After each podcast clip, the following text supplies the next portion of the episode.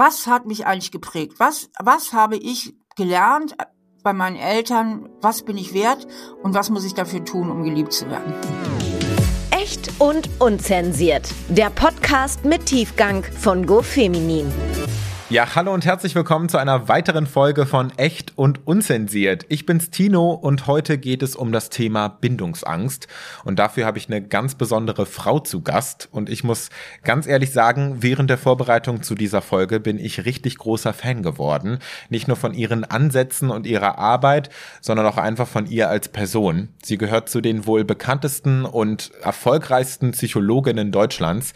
Mit ihren unzähligen Büchern schafft sie es regelmäßig auf die Spiegel Bestsellerliste. Vor allem ihr Buch Das Kind in dir muss Heimat finden kennt wohl ja jeder zweite Deutsche. Jeder zweite Deutsche hat das bestimmt auch im heimischen Regal liegen. Ich freue mich riesig, dass sie da ist. Stefanie Stahl ist zu Gast. Grüß dich. Hallo, danke für die Einladung. Sehr gerne. Wie geht's? Wie steht's? Gut, richtig gut. Bin gut, gut drauf im Moment.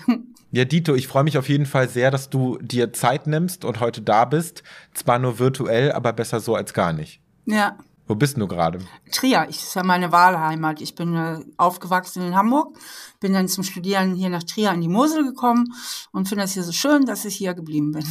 Sehr schön. Ja, also falls der Sound ein bisschen schlechter ist, dann wisst ihr Bescheid. Stefanie sitzt heute in Trier und nicht bei mir in Köln im Studio, leider, leider. Obwohl ich sehe vor dir ein relativ professionell aussehendes Mikrofon. Es ist wohl professioneller als gedacht. Das ist hochprofessionell. Wir Na, haben hier, mein Gott. hier ein Aufnahmestudio. Hammer, ja, dann ist der Ton heute doch richtig gut. so, aber wie darf ich dich denn nennen? Stefanie oder Steffi? Was dir lieber? Steffi. Steffi. Hm? Also mein offizieller Name ist ja Stefanie Stahl, aber gerufen werde ich am liebsten Steffi.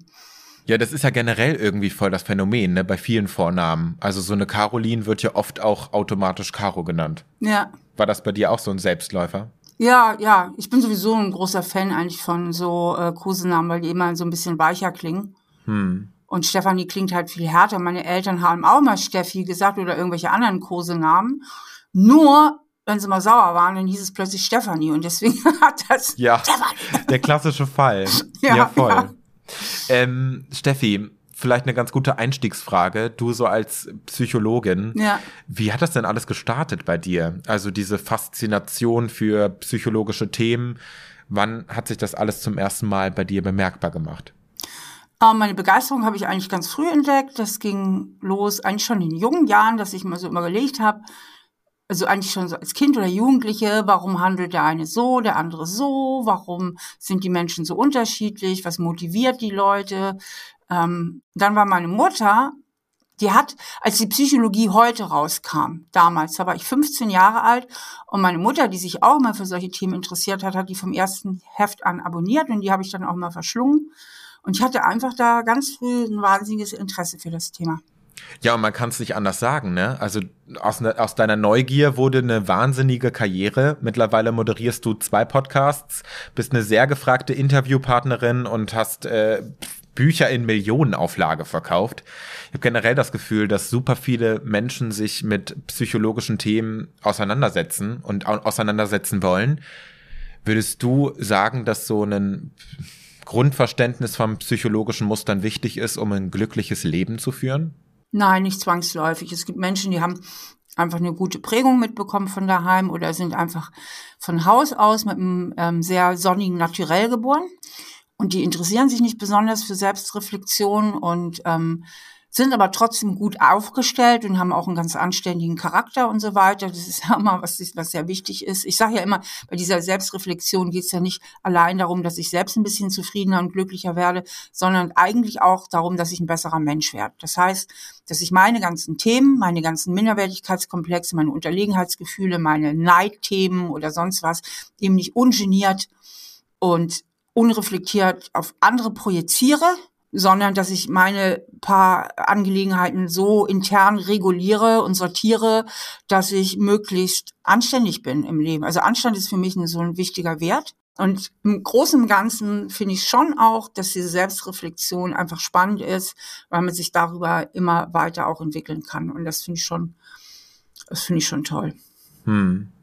Ähm, Steffi, ich würde den Fokus heute gerne so ein bisschen auf das Thema Bindungsangst legen. Ein Thema, über das du auch schon viele Bücher geschrieben hast. Ein Thema, was definitiv viele Leute beschäftigt. Ja. Ich war auch schon betroffen. Und was ich bei der Recherche ganz spannend fand, dass du auch betroffen warst. Also, dass du auch einige Zeit unter einer bindungsgestörten Person, einem bindungsgestörten Partner gelitten hast. Und dass dieser Mann tatsächlich auch der Grund war für dein erstes Buch oder der Auslöser war. Kannst du da ein bisschen drüber erzählen? Oh Gott, oh Gott, oh Gott. Der war wirklich bindungsgestört. Und in den war ich so verliebt am Anfang und dachte, ich hätte echt den Mann meines Lebens gefunden. Aber wie das mit Bindungsgestörten so ist, am Anfang ist das ganz toll und dann geht das wahnsinnig schnell bergab. Und so war es auch mit ihm. Und am Anfang dachte ich noch so, da hatte ich irgendwie einen Streit mit ihm. Und dann dachte ich, ach, das liegt bestimmt daran, dass er ein introvertierter Typ ist und ich bin ja extrovertiert. Und dann war eine Freundin da, weil der Streit war am Telefon gewesen, weil er gerade im Ausland war. Und dann bin ich auf dieses Thema gekommen mit ihr. Und die Freundin war auch meine Arbeitskollegin. Wir haben zusammen gearbeitet, wir äh, waren befreundet, sind immer noch befreundet. Und sagte ich, oh, extra Introversion, das ist ja wirklich ähm, so spannend. Da hängen so, so viele Persönlichkeitseigenschaften dran. Und die wenigsten Menschen wissen das. Und wie viele Missverständnisse sich daraus, da, da müssen wir unbedingt mal ein Buch drüber schreiben. Und dann haben wir halt im Internet recherchiert und dann sind wir auf dieses Thema mit den Persönlichkeitstypen gekommen. Äh, dieses Konzept vom MBTI. Wir fanden das sensationell. Wir konnten gar nicht fassen, dass es das noch nicht in Deutschland gibt. Und haben das dann hier halt in den deutschen Raum gebracht. Und wie sich dann aber im weiteren Verlauf der Beziehung rausstellte, äh, hatte das mitnichten etwas mit Introversion zu tun, sondern der war bis auf die Knochen bindungsängstlich.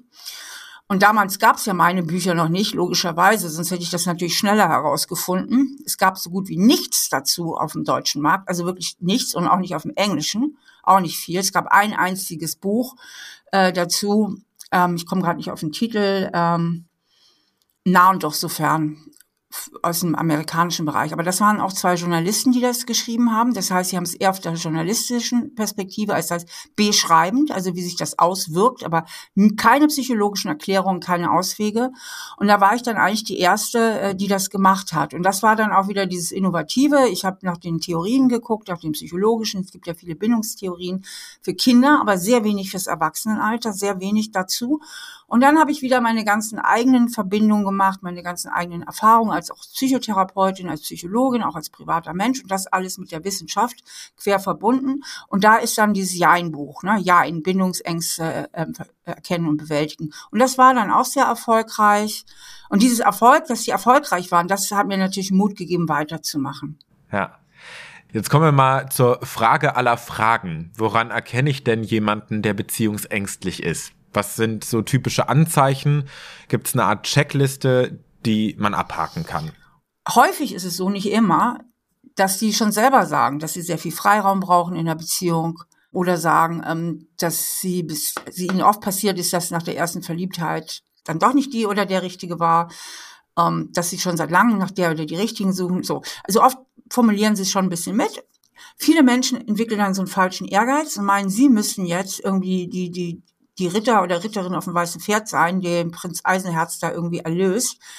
Und das ist ein völlig falscher Ehrgeiz, äh, rate ich echt von ab, weil die sind die Stärkeren, die haben die Macht am Ende.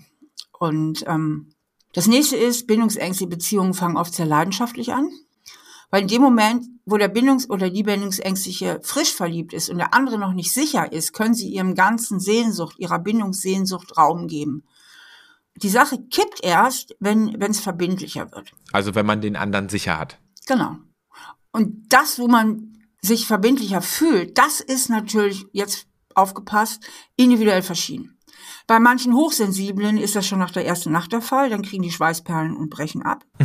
dann bei manchen ist es so, man hat echt ein paar verliebte Monate und wenn es dann aber so richtig in Richtung feste Beziehung geht, dann bricht bei denen die äh, Bindungsangst aus, dann kommt dieser Schwächenzoom, sage ich immer, plötzlich tausend Zweifel, ob das wirklich der, der die richtige ist. Bei manchen auch erst, wenn man zusammenzieht und bei manchen sogar erst bei der Heirat.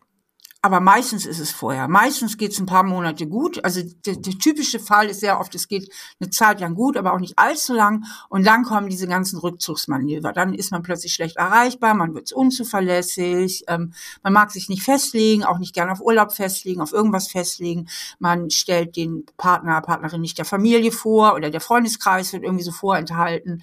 Man pflegt sehr viel eigene Hobbys, wo der Partner äh, nicht dran teilnehmen kann. Man arbeitet sehr lange, flüchtet in die Arbeit ähm, ist am Handy oft nicht available.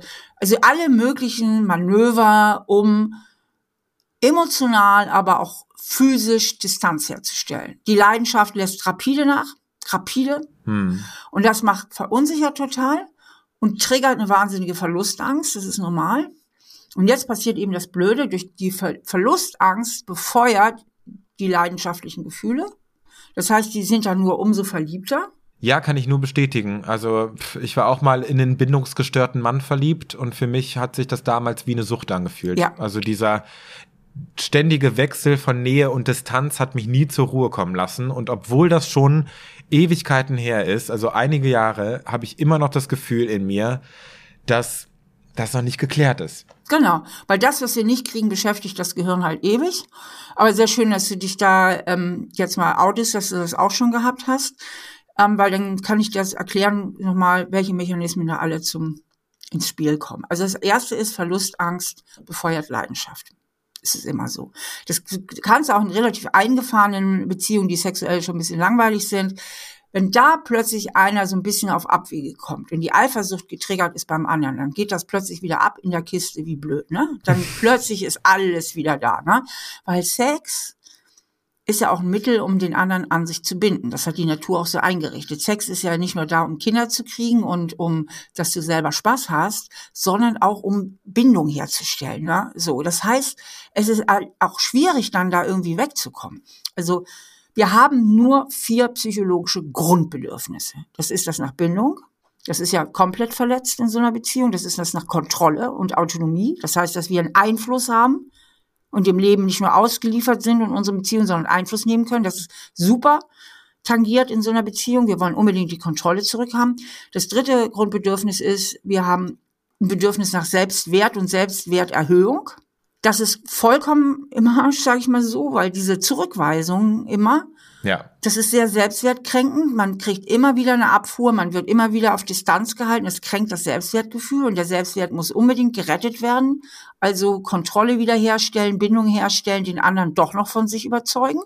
Und das vierte Grundbedürfnis, was wir haben, wir wollen alle Unlustgefühle vermeiden. Und Unlust ist jetzt nicht nur gemeint, ich habe keinen Bock, joggen zu gehen, sondern mit Unlust ist auch gemeint, äh, Gefühle, die sich schmerzhaft anfühlen, wie Trauer, Angst, äh, Scham. Das sind Gefühle, die wollen wir nicht gern haben. Die wollen wir vermeiden. Und gute Gefühle wie Freude und so weiter, die wollen wir haben. Das ist das vierte Grundbedürfnis. Und alle vier Grundbedürfnisse sind in so einer Beziehung komplett mit im Boot.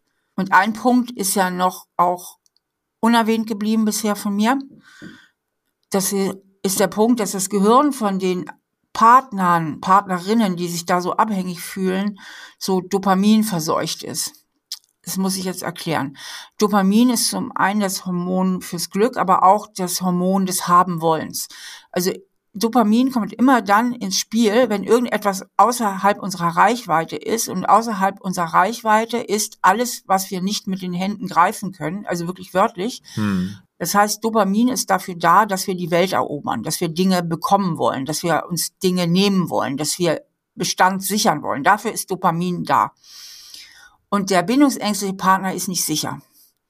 Und der will unbedingt unter Kontrolle gebracht werden. Und da wird Dopamin ausgeschüttet und um den anderen zu sichern. Und dieses Dopamin hat natürlich einen wahnsinnig auch diesen Suchtcharakter dieser Leidenschaft und der ich will ihn haben und ich bin so verliebt und so weiter.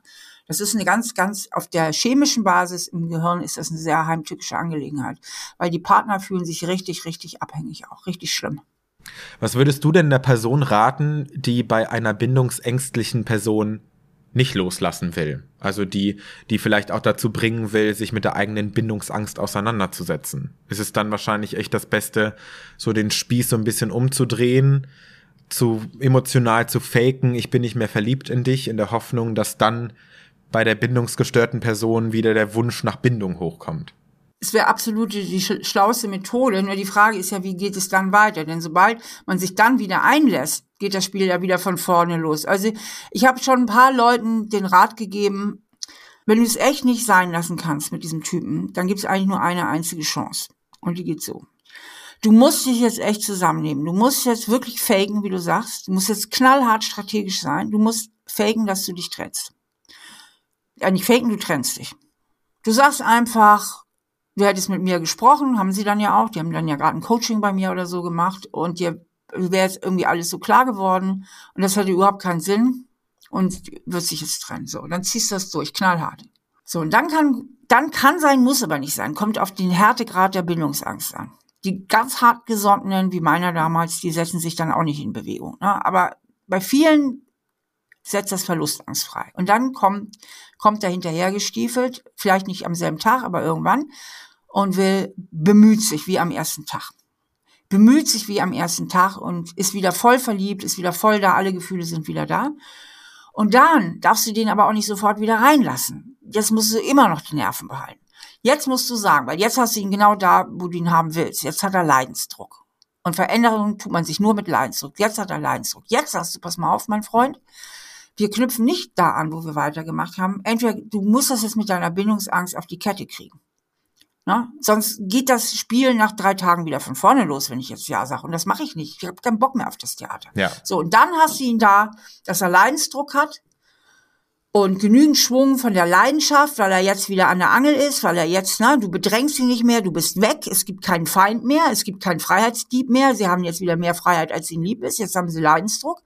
Und jetzt kann der Schwung kommen zur Veränderung und sagen, okay, jetzt lese ich mal ein Buch von der Stahl oder jetzt gehe ich mal in Therapie und so weiter und so fort. Und der Prozess muss dann äh, gemacht werden. Und weißt du was? Mit diesem Ratschlag haben schon einige wieder zusammengefunden und wirklich dann auch wirklich zusammengefunden. Kann man das denn komplett heilen oder muss ich immer wieder Angst haben, dass bei meinem Partner oder meiner Partnerin diese Bindungsangst zurückkommt? Also bei diesen moderaten Bindungsängsten, die sind wirklich heilbar. Bei den schweren Bindungsängsten, das kannst du nur einigermaßen kompensieren. Mit inneren Haltungen und, und, und. Ja. Aber es kann passieren, dass es immer wieder so leichte Rückfälle gibt, aber die kann man dann auch wieder in den Griff bekommen, ne? Hm sagen wir mal, ich stehe einfach nur auf diese autonomen Typen und finde mich dadurch auch immer wieder in so einer unglücklichen Beziehung mit einer bindungsgestörten Person wieder. Wie schaffe ich es denn, ja, mein Beuteschema zu verändern? Indem ich mich selber verändere. Weil wenn ich nur auf autonome Typen stehe, dann hat es einen Grund, der auch in mir selber begraben liegt. Dann präsentieren die was für mich, was mich total anmacht. Entweder präsentieren die die Autonomie, die mir fehlt, sind also wörtlich gesprochen die bessere Hälfte. Mhm. Dann wäre es halt wichtig, seine eigene Autonomie zu stärken und auszubauen. Wie das geht, ich habe ja das Buch zum Beispiel geschrieben, jeder ist beziehungsfähig. Da schreibe ich viel dazu, äh, wenn es darum geht, die eigene Autonomie äh, zu stärken. Ähm, dann gibt es die Möglichkeit, dass man auf die Autonomen steht, weil man eben unter dieser Bindungsangst selber auch leidet und bei den Autonomen unbewusst weiß, das geht, wird sowieso nichts mit denen. Die kann ich so aus der Ferne anschwärmen, aber es wird nicht richtig ernst, der kommt mir nicht zu nah. Ja. Das kann zum Beispiel so ein Grund sein. Es kann aber auch ein gewisser Wiederholungszwang der Grund sein. Das heißt, man kennt es aus seiner Kindheit.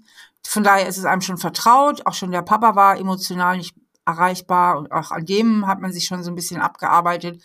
Und dass man dann so, ähm, so ein Wiederholungszwang, nennen wir das in der Psychologie, sich wieder so, so eine Vaterfigur aussucht und dann diesmal, das ist unbewusst, sind unbewusste Programme mit der Hoffnung, diesmal gibt's ein Happy End. Diesmal kann ich endlich von mir überzeugen, weil die Betroffenen denken ja nicht, auch wenn sie es wissen, sie wissen zwar vom Kopf her, der hat Bindungsangst, aber im tiefsten Inneren fühlen sie, ich genüge nicht.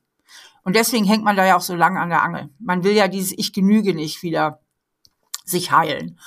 Und sie wollen dann ihren Selbstwert stabilisieren und sich heilen, indem der andere sich endlich doch bekennt und sie dann eben doch genügen. Man muss sich in dem Fall wahrscheinlich auch immer wieder im Klaren sein, was der Unterschied ist zwischen Verliebtsein und wahrer Liebe, oder? Ja. Kannst du das mal erklären? Ja, bei vom Verliebtsein äh, spielen halt wahnsinnig viele Hormone eine Rolle.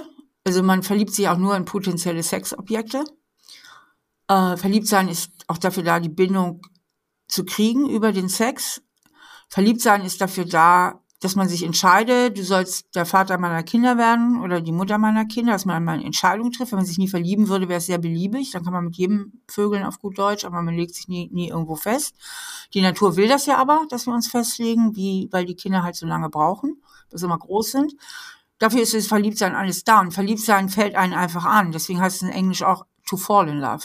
Das ist keine Entscheidung in dem Sinne. Ne? Das passiert einem. Das ist etwas, was einem passiert. Und wo eben diese Hormone eine Riesenrolle spielen. Im, in der Phase des Verliebtseins ist es aber so, dass man, das hat man gesehen in so Hirnscans, eigentlich nicht wirklich bereit ist, für den anderen Verantwortung zu übernehmen. Und beim Verliebtsein berauscht man sich an seinem eigenen Gefühl. Ach krass, ja. Es geht gar nicht, wirkt der andere ist noch mehr so eine Projektionsfläche für dieses Gefühl. Es geht gar nicht so richtig wirklich um den anderen. Bei der Liebe ist das anders. Bei der Liebe hat man so ein tiefe inneres Bindungsgefühl, so eine innere Bindung und auch so den tiefen Wunsch, dass es dem anderen gut geht und dass man sich selber so verhält, dass es dem anderen gut geht. Ja, das heißt, keines krankes Verantwortung zu übernehmen nach dem Motto, ich bin 100 Prozent für dein Glück verantwortlich, sondern so eine gesunde Verantwortung. Ich möchte mich gern so verhalten, dass ich dir nicht wehtue. Ja, voll interessant. Kannst du an dieser Stelle vielleicht auch mal die Entstehung von Bindungsangst erklären? Hat das auch seinen Ursprung in der Kindheit oder wie kommt das zustande? Also wir sind immer so ein Produkt äh, von unseren Genen und von unseren Umwelteinflüssen. Das heißt, wir kommen schon mit gewissen Charaktereigenschaften und Genen auf die Welt. Und dann gibt's halt Kinder, das sind so, sozusagen keine Kuschelkinder, die, sind, die kommen schon eher so ein bisschen rational mit dieser Veranlagung auf die Welt. Hm. Die sind natürlich anfällig, ist aber nicht zwangsläufig unbedingt nötig, dass die Gene auch mit im Spiel sind. Es es kann also auch jedem Kind passieren, aber die können einfach auch mit einer Rolle spielen. So und jetzt stell ich äh, können wir uns vorstellen, die Eltern sind aus welchen Gründen auch immer überfordert, können dieses Kind nicht so einfühlsam und liebevoll begleiten, wie es das Kind von seinen Grundbedürfnissen her gebraucht hätte. Und dann denkt und fühlt das Kind ja nicht, Mama und Papa sind zu wenig einfühlsam und die sollten mal in Elternberatung gehen, sondern das Kind fühlt und denkt, ja, ich bin nicht okay, ich bin nicht gewünscht, ich genüge nicht und fängt dann an, sich anzupassen, und zwar überanzupassen an die Erwartungen der Eltern, weil es muss ja irgendwie mit den Eltern klarkommen. Das heißt, wir lernen vom Gehirn hier, Beziehung heißt, ich muss ganz viel Kompromisse eingehen, ich muss mich selbst zum Teil verleugnen, ich muss mich sehr anpassen, ich muss Erwartungen erfüllen. Und das schnürt dann halt viel in die Luft zu. Deswegen reden Bindungsängste ja auch immer von ihrem persönlichen Freiraum. Sie brauchen ja immer so viel persönlichen Freiraum. Warum brauchen sie den? Weil nur wenn sie allein sind, geben sie sich die Erlaubnis, mal wirklich nach sich selbst zu gucken, auf ihre Gefühle zu hören, geben sich die Erlaubnis auch mal einfach zu machen, was sie wollen. So, und ähm, das heißt, sie kommen eigentlich aus einer Überanpassung und reagieren deswegen umso allergischer später auf alle Arten von Erwartungen. Ne? Weil sie immer sofort dieses Gefühl haben, ich verleugne mich hier, ähm, ich verliere mich selbst, ich verliere mich und so weiter. Das ist die eine Möglichkeit. Es gibt aber auch die Möglichkeit, dass die Kinder von der Liebe in Anführungsstrichen ihrer Eltern oder Mütter erdrückt worden sind, also als die Mütter übergriffig viel Bindung wollten und die deswegen dann immer gleich so so echt so völlige Vereinnahmungsgefühle äh, damit verbinden. Ähm, das kann natürlich auch passieren. Also es gibt so verschiedene Konstellationen, wo man einfach so gelernt hat oder die El Ehe der Eltern war sehr zerstritten und nie geschieden. Es ist ja besser, Eltern trennen sich irgendwann, als dass sie einen Dauerstreit haben. Und ähm, Deswegen ist es immer wichtig, mal für sich hinzugucken und zu spüren, was hat mich eigentlich geprägt? Was, was habe ich gelernt bei meinen Eltern? Was bin ich wert? Und was muss ich dafür tun, um geliebt zu werden? Hm. Wie viele Menschen sind denn bindungsängstlich? Gibt es da Zahlen zu? Ja, man geht davon aus, dass ungefähr 50 Prozent der Kinder, 50 bis 60 Prozent, eine sichere Bindung haben. Das heißt, die haben eine sichere Bindung an ihre Eltern entwickelt und die sind später dann auch ganz ausgewogen aufgestellt in Liebesdingen. Und dann die anderen 40 Prozent gibt es die eben, die auch so eine eher anklammernde Bindung haben, das heißt, die ähm, eher klammerig unterwegs sind. Die hatten meistens Eltern oder Mütter, deren Verhalten unvorhersehbar war. Mal mal die Mama lieb und mal war sie dann wieder nicht lieb oder kühl, sodass die Kinder eigentlich immer damit beschäftigt waren zu gucken, wie ist sie heute drauf und was muss ich tun, damit sie gut drauf ist. Und dann gibt's die ähm, ungefähr 20 Prozent, die haben eher gelernt, ich muss mich in diesem Leben hier auf mich selbst verlassen. Und Sicherheit bedeutet für diese Menschen, ähm, keinen so nah an sich heranzulassen, als dass der andere die Reichweite hätte, ihnen weh zu tun. Hm. Und das ist auch die klassische Bindungsangst. Ne? Also ich lasse überhaupt keinen so nah an mich ran, als dass er überhaupt die Reichweite hätte. Und dann gibt es natürlich noch einen krasseren Fall. Das sind dann ungefähr auch so 20 Prozent, also gar nicht mal so wenig. Ne? Hm. Und dann gibt es noch diesen krasseren Fall, wenn die Kinder sehr früh nicht gut versorgt worden sind, nicht liebevoll, also in den ersten zwei Lebensjahren, dann spuren sich im Gehirn die entsprechenden Gefühlskreisläufe gar nicht so ein. Also wenn immer die Mama kommt und der Papa und bekuschelt das Kind, wenn es schreit und es liebt und ei, dei, dei. Und das Kind lernt immer wieder, ich werde getröstet, ich werde gestreichelt, ich werde geliebt, ich werde aufgefangen, wenn ich Angst habe oder hungrig bin. Dann wird immer wieder Oxytocin ausgeschüttet, dieses Kuschelhormon, bam, bam, bam, und dann spurt sich das ein im Gehirn. So, so lernen wir ja auch Gefühle. Wenn das aber so wenig passiert, dann wird das auch wenig ausgeschüttet. Hm. Mhm. Und die ersten zwei Jahre sind irreversibel. Wir können die nicht mehr gerade richten im Kopf. Ne? Die ersten zwei Jahre. Das heißt, diese Menschen haben tatsächlich auch gar nicht so Nähebedürfnis erworben. Die haben das gar nicht im Kopf bereit. Auch nicht vermissen.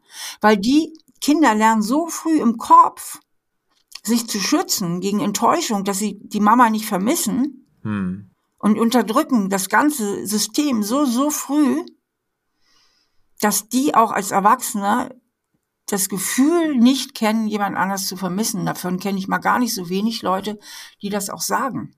Die haben, was wir Objektkonstanz nennen, ähm, in der Psychologie, nicht richtig erworben. Ich sag dir, was das ist, Objektkonstanz das erste halbe Jahr ist ja Mama und Kind so gefühlt eins. Also ich sage jetzt auch wirklich Mama, weil die Mama dem Kind so wahnsinnig vertraut ist durch die Schwangerschaft. Die Mama ist diejenige, die das Kind am leichtesten beruhigen kann, weil die Mama am vertrautesten ist. Das Kind kennt durch die Schwangerschaft die Stimme, die Atmung, den Herzschlag, alles. Ne? Mama ist sofort, sofort immediately eine Sicherheitsbasis so. Und ähm, und Anfang kann das Kind gar nicht unterscheiden, das ist Mama und das bin ich. Ne, das differenziert sich erst später so aus. Und am Anfang erfährt das Kind immer nur Sicherheit, wenn die Bindungsperson, sage ich jetzt mal, auch wirklich da ist, im Raum ist. Und irgendwann lernt das Kind, lernt das Kind, die Mama oder der Papa oder wer immer ist auch da, wenn ich sie nicht sehen kann. Ne? Die, die ist da, auch wenn die gerade in der Küche ist, ich bin ein Kind, die ist da. Das heißt, man hat ein inneres Bild, eine innere Repräsentation von der Bindungsperson, die hat man verinnerlicht. Und das nennt man Objektkonstanz. Das heißt, das Objekt, das Liebesobjekt, die Mama, Papa oder die erste Bindungsperson wird verinnerlicht und man hat eine innere Bindung zu ihr, auch wenn man sie nicht sieht. Das ist Objektkonstanz. Wenn diese Objektkonstanz aber nicht erfolgt in den ersten zwei Lebensjahren, weil einfach viel zu wenig liebevolle Zuwendung da war und diese ganze Bindung deswegen gar nicht so aufgebaut wird, dann hat man die auch nicht im Erwachsenenalter. Das heißt, aus den Augen, aus dem Sinn. Hm. Und so ein Typ, so ein Typ war mein katastrophaler Bindungspartner. Ja. Wo ich angefangen habe zu schreiben. Der war einer von den ganz hartgesottenen. Ja? Das heißt, da gibt's ja auch noch riesen Abstufungen an Bindungsangst. Ne? Aber die, die, die richtig an der Basis einen Schaden wegbekommen haben von ihren Eltern, aber richtig an der Basis, die kennen diese Gefühle eben nicht. Und die können zwar am Anfang verliebt sein und sich auch sehr verliebt benehmen, aber das wird nicht lange anhalten. Und dann fehlen ihnen diese ganzen, eigentlich diese ganzen Emotionen im Gehirn. Die, die, die, die kennen die nicht. Die haben die nicht erworben.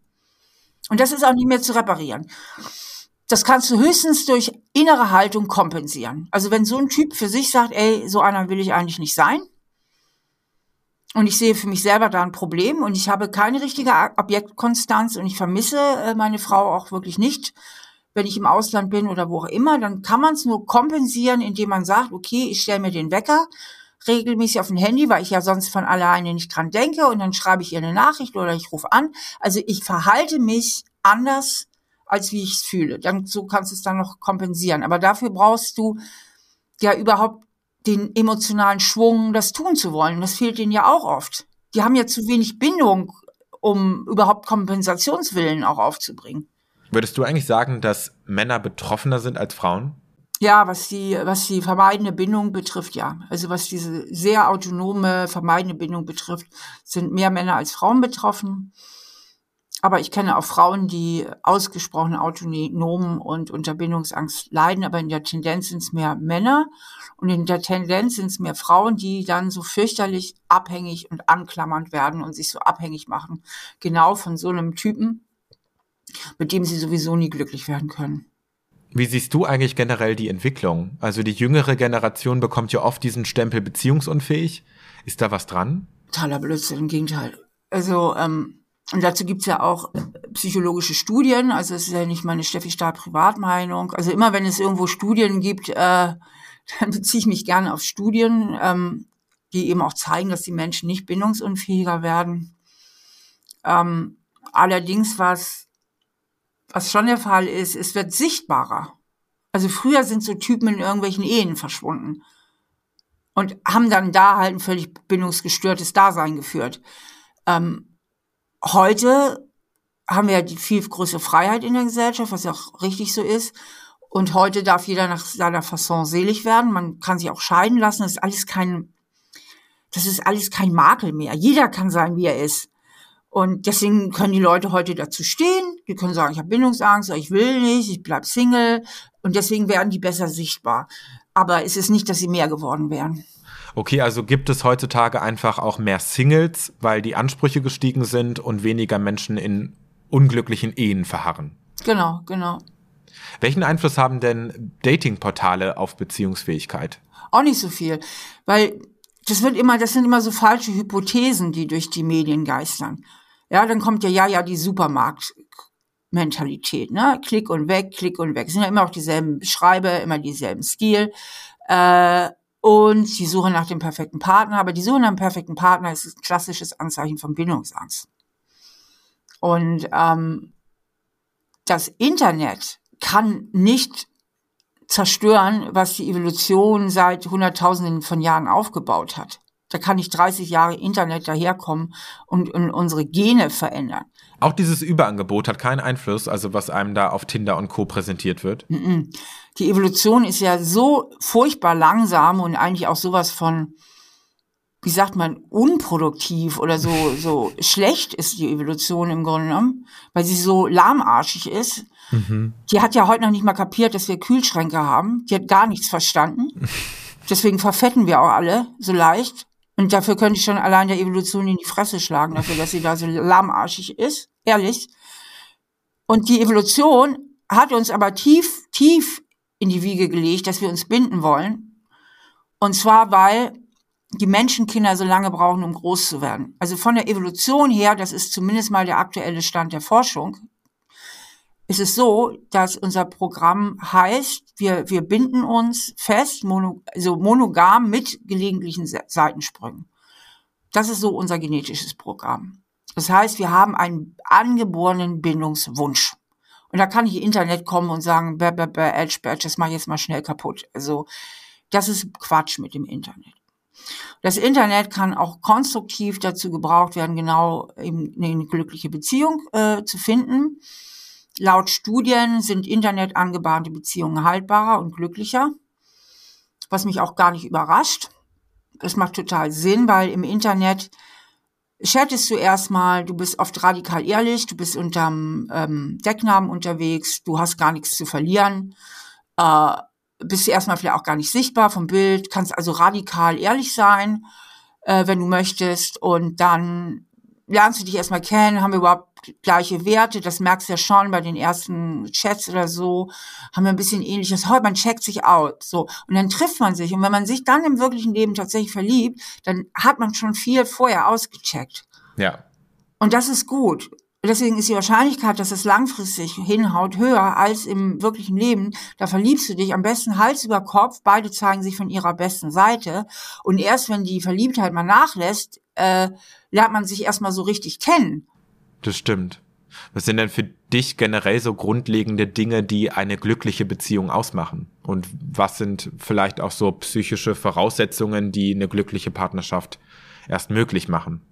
Es gut ist, es ist nicht unbedingt notwendig, aber gut ist, wenn man selber ein ganz gutes Selbstwertgefühl hat, sodass man sich nicht allzu abhängig immer macht und dem anderen auch nicht zu viel aufbürdet. Weil Menschen, die ein labiles Selbstwertgefühl haben, haben entweder die Neigung oft, dass sie zu viel Aufmerksamkeit brauchen und zu schnell gekränkt sind. und deswegen ein bisschen anstrengend sind oder zu klammerig sind. Oder sie haben die Neigung, dass sie nahen Beziehungen ausweichen, um sich nicht verletzbar zu machen. Das ist natürlich auch nicht so produktiv. Ähm, also ein gutes Selbstwert ist gut. Und das, wenn man ein gutes Selbstwertgefühl hat, dann hat man auch eine ganz gute Balance zwischen Bindung und Autonomie. Das heißt, ich kann einerseits mich binden, das heißt, ich kann vertrauen, ich kann Kompromisse eingehen, ich kann mich anpassen, muss man ja können. Wer nicht anpassungsfähig ist, ist nicht beziehungsfähig. Auf der anderen Seite kann ich aber auch ähm, fühlen, was ich selber will. Ich habe meinen eigenen Willen. Ich kann diskutieren, ich kann argumentieren, ich kann mich durchsetzen. Auch, ne, wenn es sein muss. Das heißt, ich kann beides. Ich kann mich sowohl anpassen als auch durchsetzen. Und dann, wer beides kann, der fühlt sich auch in einer Beziehung frei. Denn weil Menschen, die beziehungsfähig sind oder gut Beziehungen können, die haben im tiefsten das Gefühl, ich bin in einer Beziehung und ein freier Mensch und Menschen, die Probleme haben mit Beziehungen, haben im tiefsten Inneren das Gefühl, ich bin in einer Beziehung oder ich bin ein freier Mensch. Beides geht nicht unter einen Hut. Ich finde ja auch spannend, dass man der Aussage, Gegensätze ziehen sich an, nicht unbedingt Glauben schenken kann. Ist nämlich nicht so, ne? Also das muss man differenziert sehen. Natürlich ziehen die sich an, Laut Studienlage ist es so, aber die haben es sehr viel schwerer miteinander. Also gleich und gleich gesellt sich gern, hat langfristig die viel besseren Karten. Hm. Allerdings kann bei den Gegensätzen manchmal auch viel mehr Energie drin sein. Dieses, wenn allzu gleich und gleich kann manchmal auch ein bisschen zu lasch werden. Ne, dass dann zu wenig manchmal auch so eine Dynamik drin ist, ne? Und dann irgendwann auch so ein gewisses, auch sexuell irgendwann so eine gewisse Langeweile auftaucht, weil man einfach zu sehr sich angleicht und zu sehr, also dadurch so, so ein bisschen das Fremde, was es ja auch braucht, auch gerade für die sexuelle Leidenschaft, ne, dadurch zu kurz kommen. Du hast vorhin schon gesagt, dass ähm, ja so ein gutes Selbstwertgefühl der Schlüssel fast schon ist für eine glücklichere Beziehung. Hast du ein paar Tipps, wie man den eigenen Selbstwert steigern kann oder stärken kann? Der wichtigste Punkt ist, dass man sich nicht mehr mit alten Glaubenssätzen identifiziert, weil die Glaubenssätze sind sehr willkürlich. Glaubenssätze sind ja solche tiefen inneren Überzeugungen wie ich genüge nicht oder ich bin nicht wichtig oder ich darf mich nicht wehren, ich muss lieb und artig sein, ich muss, ich muss funktionieren und so weiter und so fort, ja. Und die erwirbt man meistens in der frühen Kindheit, in der Kindheit, weil das Kind muss sich ja irgendeinen Reim auf die Verhaltensweisen seiner Eltern machen und der Reim wird immer so laut und im Zweifelsfall bin ich schuld und nicht meine Eltern. Hm. Ja, wenn Mama und Papa nicht lieb zu mir sind, dann weil ich nicht genüge und nicht weil die eine Bindungsstörung haben, ja.